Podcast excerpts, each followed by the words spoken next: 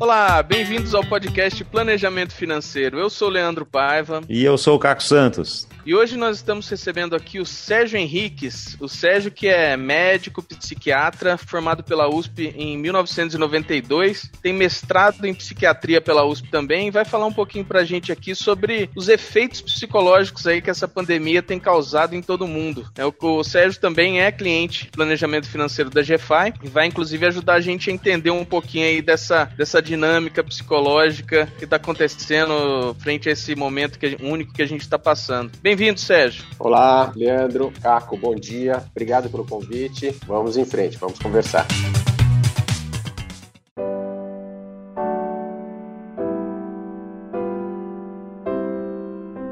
Bom, Sérgio, pergunta inevitável nesse momento, né? É, todo mundo aí se deparou com essa pandemia. A gente achou que a coisa ia passar de forma rápida e quando vê não passou. A gente está mais de ano aí, todo mundo preso em casa, né?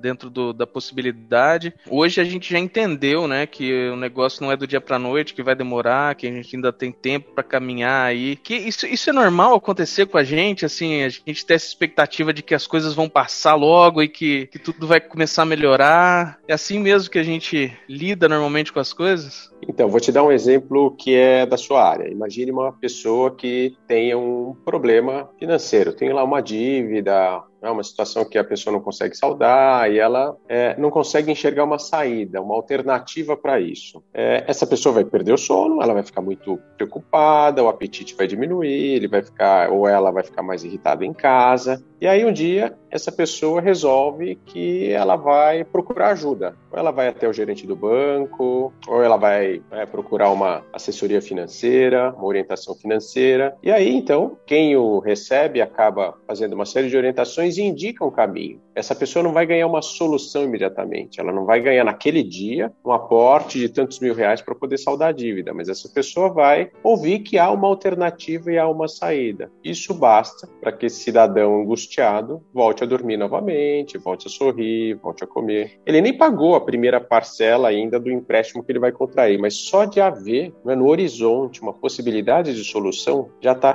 traz essa tranquilidade, essa paz. Não é? Então, mesmo em situações psicológicas da nossa vida, né? Quando eu pego algum paciente muito grave e eu digo para ele, olha, fique tranquilo, tem saída, tem solução, tem tratamento para o seu caso, né? Pode ser demorado isso, mas isso traz um alívio imediato para esse paciente, para essa pessoa. Então, é, em relação à pandemia, é mais ou menos o mesmo processo. Em determinado momento havia no horizonte uma perspectiva de fim da pandemia, de retomada é, da vida normal, e isso foi sendo adiado e postergado, e nós chegamos no momento em que todo mundo já entendeu que não vai haver isso, que não há no horizonte próximo né, esse cenário de fim de pandemia. Então, essa incerteza em relação ao futuro traz tudo isso que eu te disse: traz muita ansiedade, traz angústia, traz noites de insônia. Tem havido um aumento da insônia. E, por tabela, quem não dorme bem fica mais irritado no dia seguinte, performa pior no trabalho, tem uma tendência maior de quadros depressivos, aumenta a quantidade de comida porque dormiu mal. Então, o estresse faz aumentar o apetite. Então, a gente tem um processo, assim, uma, uma espiral descendente, né? ou a tempestade perfeita, né? alguém que não consegue lidar bem com, esse, com essas incertezas futuras, acaba tendo é, um desenrolar cada vez pior. Então, eu tenho visto isso com um número grande de pacientes. E esse ano, de fato, tem sido diferente do ano passado. Ano passado, as pessoas estavam naquele ritmo de: estou aqui me aguentando na pandemia, mas até que tem pontos divertidos, eu vou para a cozinha, eu faço uns pratos diferentes, eu posto, eu dou uma viajadinha com a minha família e tá legal. Esse ano não, né? A impressão, a, vivência de pandemia para as pessoas ficou bem diferente, está bem mais difícil. Parece que tinha uma, no ano passado uma, uma, uma coisa mágica de, bom, dia 31 de dezembro vai acabar o ano e tudo vai se resolver, né? E obviamente nada se resolveu. Na verdade, acabou ficando pior em 2021, como a gente sabe, aqui no Brasil principalmente. E acho que trouxe isso para as pessoas, pelo menos por muita gente com quem eu falo, aquela sensação de caramba, já devia ter acabado e agora tá pior. E meio que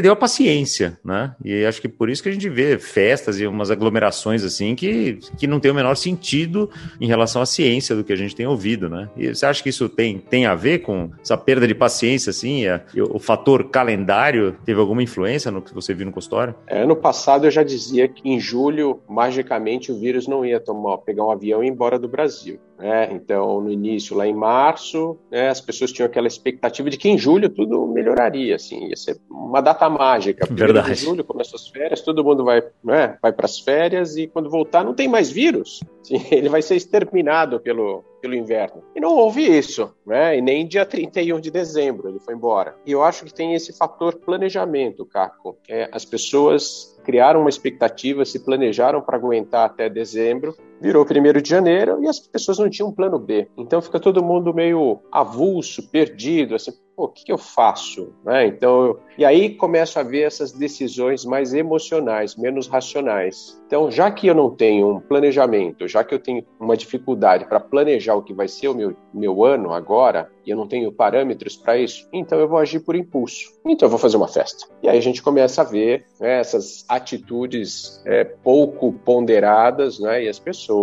se reunindo. ah, mas a pessoa também está cansada e Ok, mas por mais cansaço que a gente tem, a gente tem que ter essa capacidade de, ainda assim, né, usar a nossa capacidade racional. Essa semana, é, aqui em casa, a gente tem pensado se é possível ou não é, quarentenar em outro estado, né, irmos todos para um outro estado, ir para um lugar quente, com praia, etc. Mas tem um, tem um, um detalhe aí, tem um voo no meio do caminho. E a decisão é: é seguro ou não é seguro? Dá para ir ou não dá para ir? Eu tenho procurado uma série de informações lá. Taxa de infecção dentro dos voos. Vou conversar com o pessoal de aviação para tentar me certificar e me cercar. E é o que eu disse: se for uma decisão emocional, eu compro a passagem hoje, amanhã a gente está voando. Mas se for uma decisão racional, é possível que a gente não viaje. Né? Então, eu tenho sido pressionado aqui em casa para tomar logo essa decisão do que fazer nas próximas semanas. E a decisão é essa, é o que eu estou te falando. É o exemplo da decisão emocional, impulsiva. Vamos que não vai acontecer nada. Essa decisão impulsiva e emocional. Qual é a decisão racional? Eu vou ver qual é a taxa de infecção, qual é o risco nesses ambientes, né? se há ou se não há. Vou conversar com o pessoal de aviação para saber qual é a quantidade de profissionais infectados. Óbvio que tem outras vias, né? mas é uma forma de não é, me aproximar de uma decisão um pouco mais adequada para o momento. Então eu acho que nesse ano, mais do que nunca, mais do que ano, no ano passado, é preciso ter essa cabeça fria né, e avaliar decisão a decisão com muita racionalidade. Menos impulso, menos saco cheio, menos, ah, vou ver o que dá. Né? Tem que ser exatamente o oposto, porque o risco é maior. Né? Esse ano é um ano de mais risco, muito mais risco do que ano passado. Dentro do planejamento financeiro, a gente vê que a grande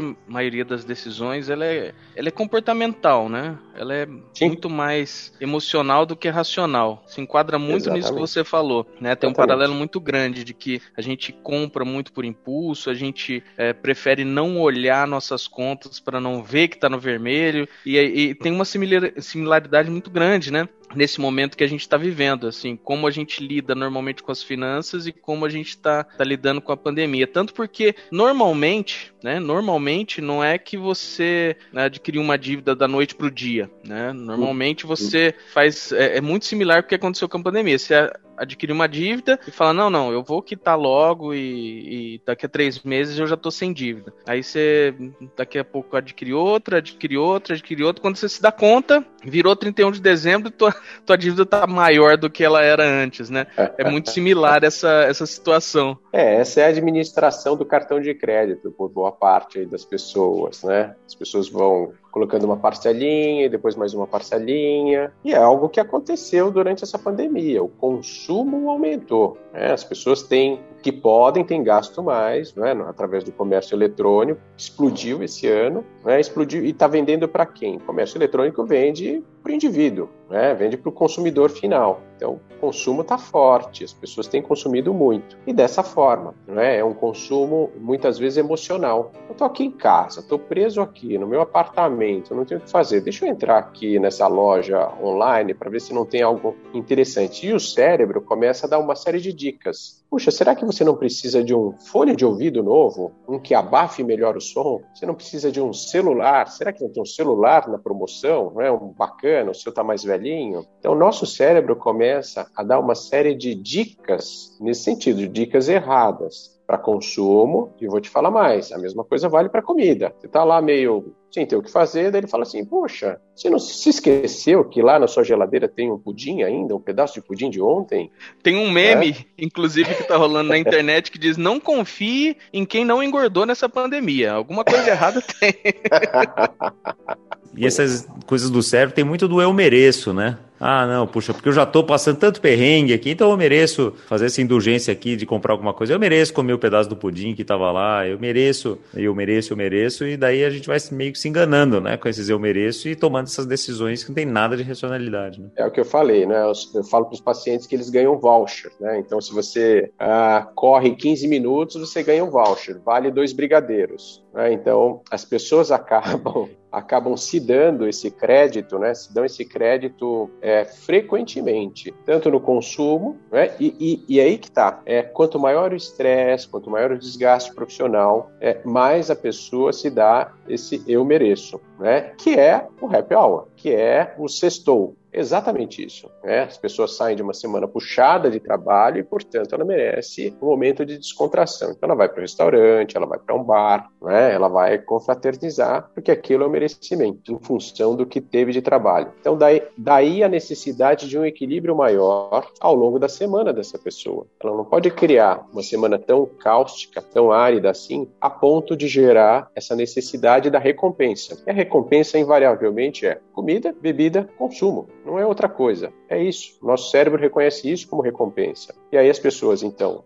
gastam mais no cartão de crédito, comem mais e engordam, mas isso foi a recompensa. Em determinado momento, entre aspas, o cérebro deu né, essa liberdade para a pessoa cometer esse tipo de atitude. Qual é o, o X da questão? É a gente ter um, um, equilíbrio durante a nossa semana. Trabalhar e ter um desgaste, ter uma tensão, mas não a ponto de gerar essa necessidade de recompensa. Ter alguns e, pontos eu... de descompressão, né, durante o dia, né? Isso é uma coisa que eu, que eu aprendi, assim, de, de vez em quando entre uma reunião e outra eu, eu faço, ou eu faço, sei lá, uns polichinelos, né? Mexo um pouco o corpo, até porque a gente fica sentado o dia inteiro, então mexer um pouco, fazer o sangue fluir. E também, às vezes, parar assim e ver cinco minutos de televisão, aquela coisa assim que não tem nada a ver, que não seja notícia, que não seja né, nada assim, para dar aquela desanuviada, né? Você acha que isso é, é, é importante mesmo? Você, como médico, Sérgio?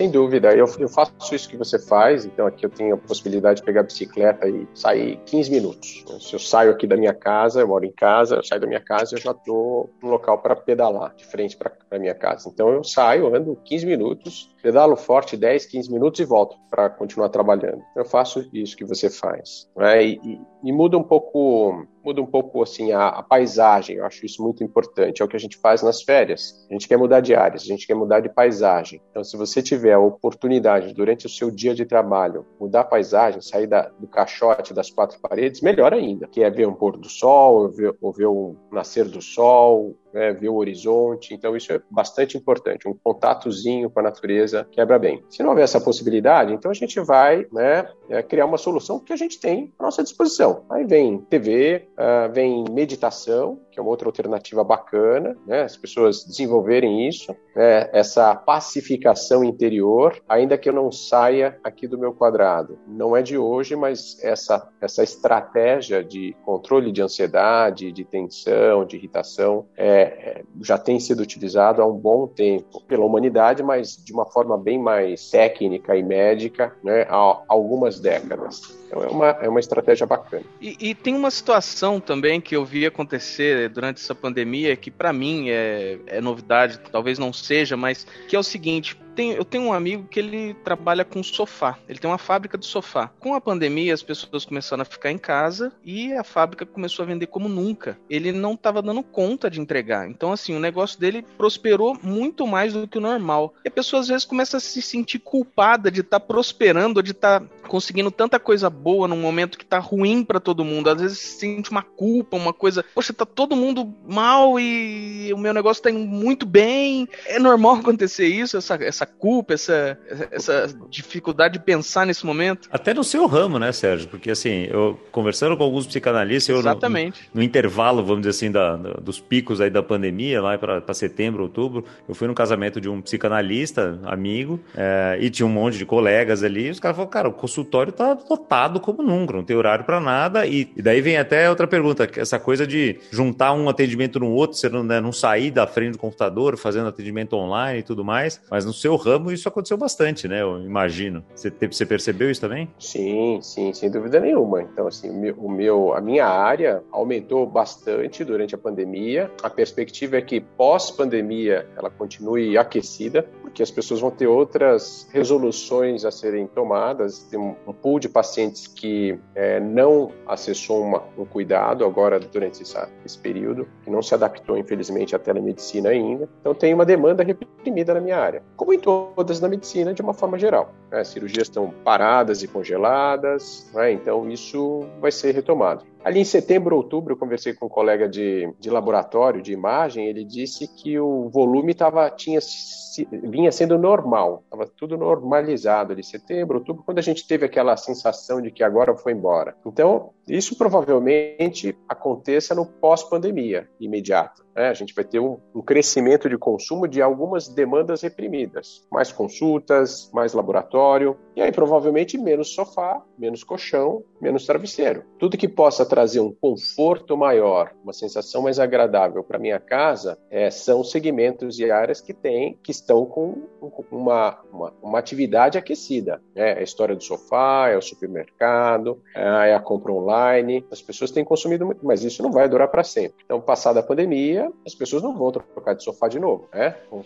continuar com o sofá que elas compraram durante a pandemia, né, por um bom tempo. E em relação à, à culpa, né, de prosperar durante a, a pandemia não vejo com frequência, né? assim, em geral, quem prospera se sente muito bem, né? Ah, puxa, mas é uma época tão difícil e ruim, né? E eu estou aqui prosperando. Então, é que não tem uma relação de causa e efeito entre uma coisa e outra. O seu prosperar não aumenta o mal-estar o risco das outras pessoas. Né? Então, se fosse um organizador de eventos, eu organizo festas e faço festas clandestinas. Sim, essa pessoa deveria sentir muita culpa.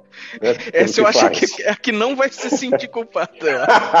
Mas é quem deveria se sentir culpado, é o organizador, Com o promotor de, de, festas clandestinas. Não quem venda sofá, quem venda travesseiro. Quem vende né, bem-estar, no final das contas, para as pessoas que estão Exato. dentro de casa. Né? Exato, um pouco mais de conforto para essas pessoas. Né? Então, e ele tem que se preparar para o pós-pandemia. Ele não vai continuar vendendo tanto assim. Exato. Eu tive essa conversa com um amigo em algum momento ali que estava falando, é, mas também, tá vendo, o Jeff Bezos ficou mais feio. Foi, pô, ainda bem, né? Porque o cara tá fazendo dono da Amazon, né? Que é uma empresa que, primeiro, na pandemia contratou milhares de pessoas, mas assim, dezenas de milhares de pessoas no mundo inteiro, porque o negócio dele bombou, entrega online, é o que você falou, né? As pessoas compram online, alguém precisa entregar, precisa comprar de algum lugar. Ele estava preparado, né? Vem fazendo isso há muito tempo, etc. Não é que ele criou do nada. É, e a empresa, enfim, multiplicou de valor. E ele, obviamente, ficou mais rico com isso, mas porque prestando um serviço para alguém está dando solução para o problema. Né? Então, todo mundo que está dando uma solução para um problema, como o amigo do Leandro que, que faz sofá para as pessoas que querem ficar mais confortáveis em casa, né? deveriam ficar mais, mais tranquilas mesmo. Né? É, e se prepararem, né? Porque é, não dá para contar com, esse, com essa aquecida no mercado, não é assim que vai ser no pós-pandemia. Então, no pós-pandemia, eu comecei a pensar, puxa, eu acho que as pessoas vão querer fazer festa, assim, de aniversário, festa de criança. Então, buffet infantil vai ser um negocião, por um ano pelo menos, pós-pandemia. Vai ser um negócio super aquecido. Todo mundo vai querer marcar festa para comemorar um aniversário que não comemorou, né, com as crianças, com os amiguinhos das crianças. Então, vai bombar. Esse é um segmento que vai bombar. O outro é viagem. Né? Já está forte, mas assim que as pessoas puderem viajar, né, vão consumir muita viagem também. Né? Então, tudo que a gente tem vontade de fazer e não faz é o que a gente vai tentar realizar no pós-pandemia. Né? São os negócios quentes aí no pós-pandemia. Você sabe que nessa linha eu estava pensando outro dia, justamente em termos de planejamento financeiro, conversando com, com um cliente, que a gente tem também uma demanda muito reprimida de presentes no nosso gasto pessoal. Porque nesse último, nesse último ano, a gente não foi em festa, a gente não deu, fez aniversário, né? Não fez festa de aniversário, não teve casamento. Daqui a pouco vai ter uma explosão de festas, como você falou, e você vai ser padrinho de três casamentos no mesmo mês, você, os seus três afiliados vão fazer aniversário, você vai ter uma demanda, um gasto com presentes que não é normal você ter, né, é, todo ano. E, e, realmente, do mesmo jeito que a nossa, a nossa, o nosso consumo mudou durante a pandemia, no pós-pandemia ele vai de novo ter um revés aí, né? Vai ter uma bagunça na nossa cabeça. Até porque nos casamentos aqui a gente vai ter recasamentos, né? Porque o que separou de gente aqui é, é de verdade. verdade. Eu, a gente atendeu algumas pessoas aqui, eu, eu, eu tive assim, quatro amigos que me procuraram, né, para ser para fazer planejamento, etc, porque estavam se separando depois de 20, 30, 35 anos de casamento. Eu acho que teve um efeito ali também de falar, peraí, cara, você ia para o escritório, eu ficava em casa, ou eu para o meu consultório, né, cada um ia para o seu lado, a gente se encontrava de vez em quando em casa e tal, e agora tá 24 horas por dia, um do lado do outro, daí não se aguenta mais, né? Então, tem muitos casamentos aí também que não sobreviveram, né? Exato, né? Os casamentos, as relações, elas eram viáveis naquele formato antigo, por três horas ou quatro horas de convivência por dia, e não por 24 horas. Né? Então, não resistiram a 24 horas de convivência. Não é que não resistiram, eu acho que não houve tempo de adaptação e nem estratégia de adaptação a esse novo cenário. Né? Então, eu acho que todos esses relacionamentos provavelmente eram perfeitamente viáveis, desde que as pessoas encontrassem um novo encaixe, um novo ritmo, uma nova forma de se relacionarem ali né, né ao longo do, do, dia todo, e não só três ou quatro horas por dia. Eu, eu vi isso, assisti isso acontecendo também. Na minha opinião, eu acho que houve uma precipitação em boa parte desses casos. E outras, talvez, a constatação de algo que tivesse encoberto, de algo que não, não vinha né, sendo notado, revelado, ficou mais evidente, então as pessoas tomaram uma decisão de bom grado. Mas né, acho que via de regra, né, assim, esse pau na convivência, num cenário novo, né, foi uma dificuldade de adaptação. Agora, para vocês, um planejamento familiar, então, é necessário ajudar essas pessoas, essas famílias, né, a lidarem com esse novo momento, pós-pandemia. O pós-pandemia é uma ameaça né, à economia doméstica, à vida financeira saudável muito grande, porque traz essa, é isso que nós falamos, né, Caco? Esse sentimento de agora eu mereço. Puxa, eu passei um ano trancado em casa um ano e meio. Então eu mereço viajar, eu mereço ir a uma festa, eu mereço é, comprar um presente para o meu afilhado, é, eu devo fazer isso, porque eu passei por um período difícil, né? E isso vai criar uma pressão por consumo forte e uma certa justificativa na cabeça das pessoas. Três meses depois, essas pessoas vão começar a pagar fatura. Um mês depois, dois meses depois, vão começar a pagar fatura. E aí elas vão voltar um cenário complicado. Puxa, acho que exagerei. Acho que ali nos primeiros três meses pós-pandemia, a gente vai assistir isso. É por isso que é tão interessante conversar com você, conversar com o pessoal da, da área médica e psicólogos e tal, porque, de fato, como o nosso trabalho é muito comportamental e a gente teve, não num primeiro momento, no primeiro momento da pandemia, todo mundo falou, bom, deixa eu entender, né, você está me falando aqui fazer planejamento de longo prazo, eu não sei nem como é que eu vou fazer supermercado semana que vem, né? Então, começo da pandemia foi muito complicado, mas depois veio uma, uma enxurrada mesmo de procura para a gente também. Foi, foi bem interessante esse, esse movimento, porque quem tinha reserva passou melhor, né? quem não tinha uma reserva né, teve dificuldade maiores para negócios, para famílias, né? para países, né? a gente está vendo isso também. É, e agora tem, tem muita gente falando: bom, esse é um. eu consegui ajeitar a minha vida aqui, o meu dia a dia, o meu casamento, eventualmente, ou, ou não e tal, e agora eu preciso olhar para frente, e já que este é um é uma norma, como é que eu vou olhar para esse futuro de uma forma produtiva, né, eventualmente racional e trazer isso para um, uma coisa mais estruturada, né? Então isso tem Exato. sido também na nossa, no nosso ramo aqui tem sido bem, bem interessante. É, em todo, todo esse processo, né, o processo de planejamento ele implica necessariamente é, num estado de tranquilidade ou paz interna. Você precisa estar bem. Então, se você né, pegar uma família, um casal que esteja no meio ali, é, encerrando um divórcio, processo de divórcio, é, Nesse momento, esse casal, essa família, esses indivíduos não vão ter paz interior, não vão ter cabeça, tranquilidade para pensar em um planejamento financeiro, por exemplo. O que, que você vai fazer nos próximos 30 dias da sua vida? As pessoas vão falar, não sei, porque elas têm uma outra prioridade em algo mais premente, que é encerrar ou resolver aquela questão emocional daquele momento. De forma análoga, Se alguém estiver passando por uma situação de saúde difícil,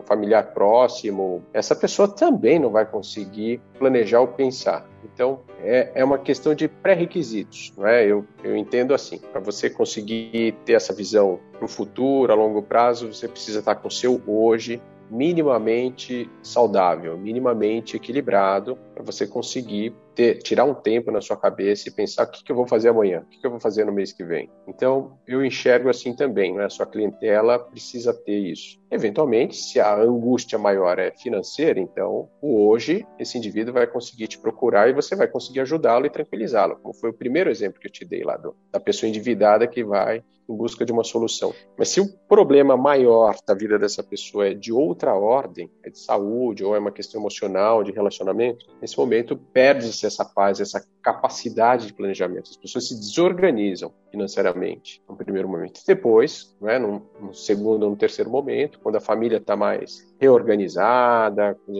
o problema maior está superado, então as pessoas começam a olhar de volta para as contas, para o dinheiro, etc. Impressionante você falando isso aí.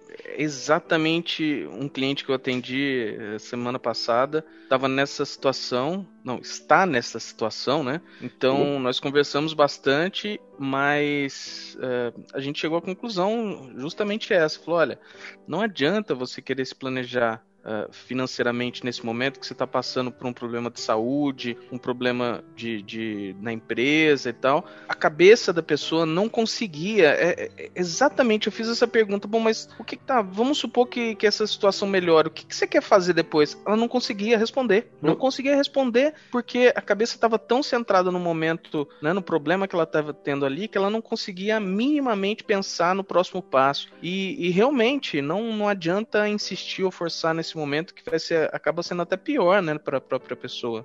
Exato. E aí, talvez, é, eu estou pensando alto aqui, mas nesse momento, quando alguém enfrenta um problema grave no momento atual, no presente, a orientação tem que ser quase de. Uh, é como se eu precisasse de um, uma assistência financeira assim, você então paga aqui minhas contas, está aqui o quanto eu ganho, você administra aqui o meu caixa, você paga o que tem que pagar na data, você, se sobrar um pouquinho, você investe, e a gente vai ultrapassando esse momento atual. Né? Lá na frente, quando a gente tiver né, um pouco mais de paz, aí muda um pouco o enfoque. Aí eu vou pensar no futuro, mas eu preciso pensar no presente e eu mal tenho capacidade para conduzir o meu presente adequadamente. Não deixar os boletos vencerem, passarem da data, uh, pegar uma sobrinha de dinheiro ali e aplicar. Não tenho cabeça para isso. Preciso que alguém faça isso para mim. É mais ou menos assim. Porque o meu cérebro está muito ocupado com um problema muito maior. Né? Então, Será que você pode fazer isso? Se as pessoas pudessem te perguntar, e se houvesse essa possibilidade, certamente adotariam essa solução. Né?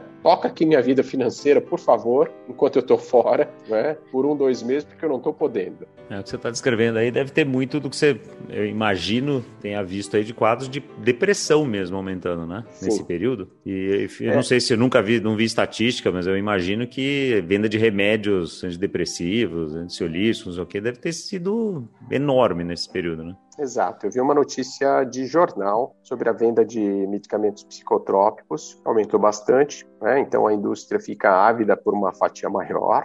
Então é um mercado que está super aquecido. E o que acontece numa situação de pandemia é uma sincronização do que poderia acontecer com o indivíduo em algum momento da vida. Então, situações de catástrofe ou pandemia fazem isso. Imagine que alguém tenha uma tendência genética, tem um quadro de ansiedade mais sério, ou depressão, algum outro problema emocional. Então, em algum momento da vida, dependendo dos fatores, dependendo do que eu vivo, eu posso ter ou não um quadro assim. É, uma pandemia, uma catástrofe, acaba sincronizando todos esses episódios e essas tendências dos indivíduos naquele momento. Né? Então a gente tem uma sensação de houve um boom. Sim, temporalmente falando, sim. Né? E aqueles casos que começaram a acontecer em 2020 e 2021 aconteceriam ao longo da década. Né? Então é esse processo que a gente tem. A gente tem uma concentração né, por conta desse, desse fator de risco que é a pandemia, que faz com que esses eventos ocorram neste momento. Então a gente tem momentaneamente sim esse, esse aumento. Aí existe um, vai haver um processo de recuperação desses pacientes. Eles vão se reestruturar ao longo dos próximos um, dois anos e voltam daqui a um, dois anos, se a gente não tiver uma próxima pandemia, as pessoas vão voltar a ter as suas crises, né, as suas descompensações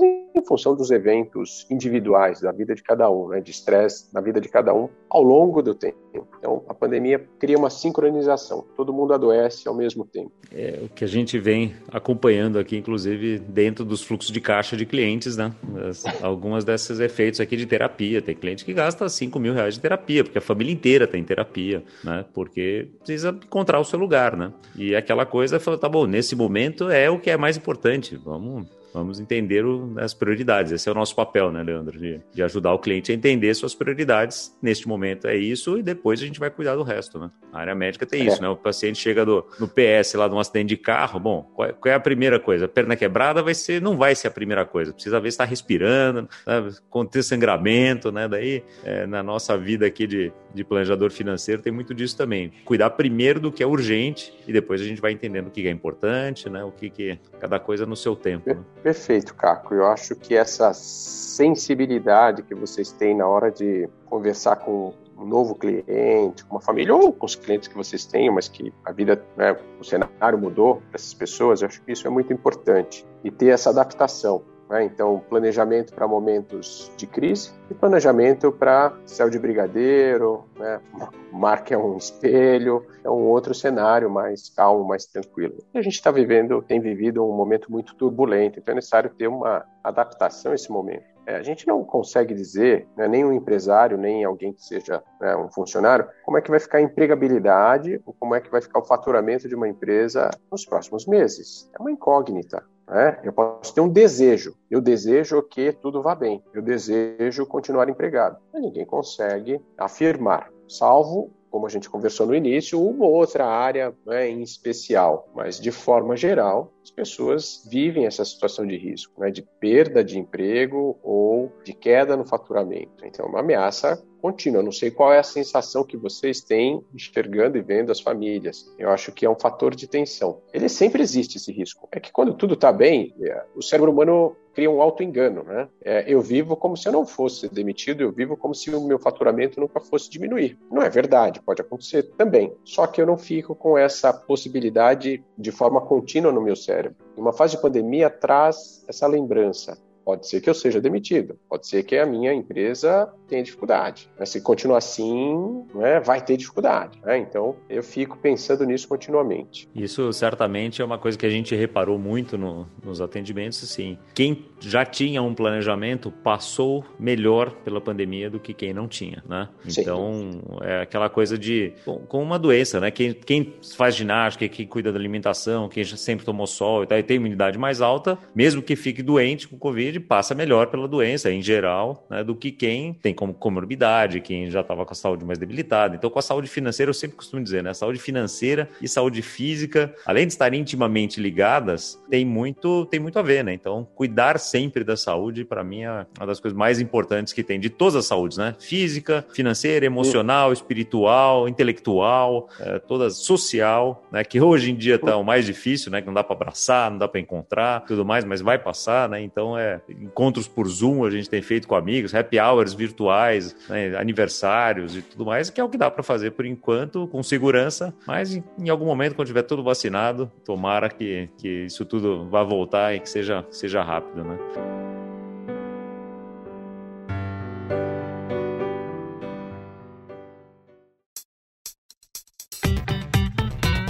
Certo, a gente vai chegando no, no, no, fim do nosso episódio aqui. A gente sempre gosta de pedir uma dica de livro, de filme, de seriado. O que, que você recomenda aí pro, pro nosso ouvinte? O que, que você tem visto de bom ou que tem a ver com, nossa, com, nossa, com o nosso papo aqui de hoje? Eu gosto de seriados, de filmes ou de livros que de alguma forma tragam né, reflexão e introspecção a respeito da, do seu convívio em família, da importância do amor e das relações afetivas. Eu acho que essa é a nossa, uma das nossas fontes né, da nossa vida, a gente ter e cultivar relações afetivas e laços fortes com as pessoas, né, que é algo que durante a pandemia a gente teve uma é, tem tido dificuldade, como você acabou de descrever. Então tem uma série que se chama This Is Us eu não sei se você conhece essa série, This Is Us. Ela conta é, a saga de uma família ao longo de algumas décadas né, e as relações é, intrafamiliares. É, de uma forma muito sensível e muito tocante. Né? Então, todas as dificuldades e crises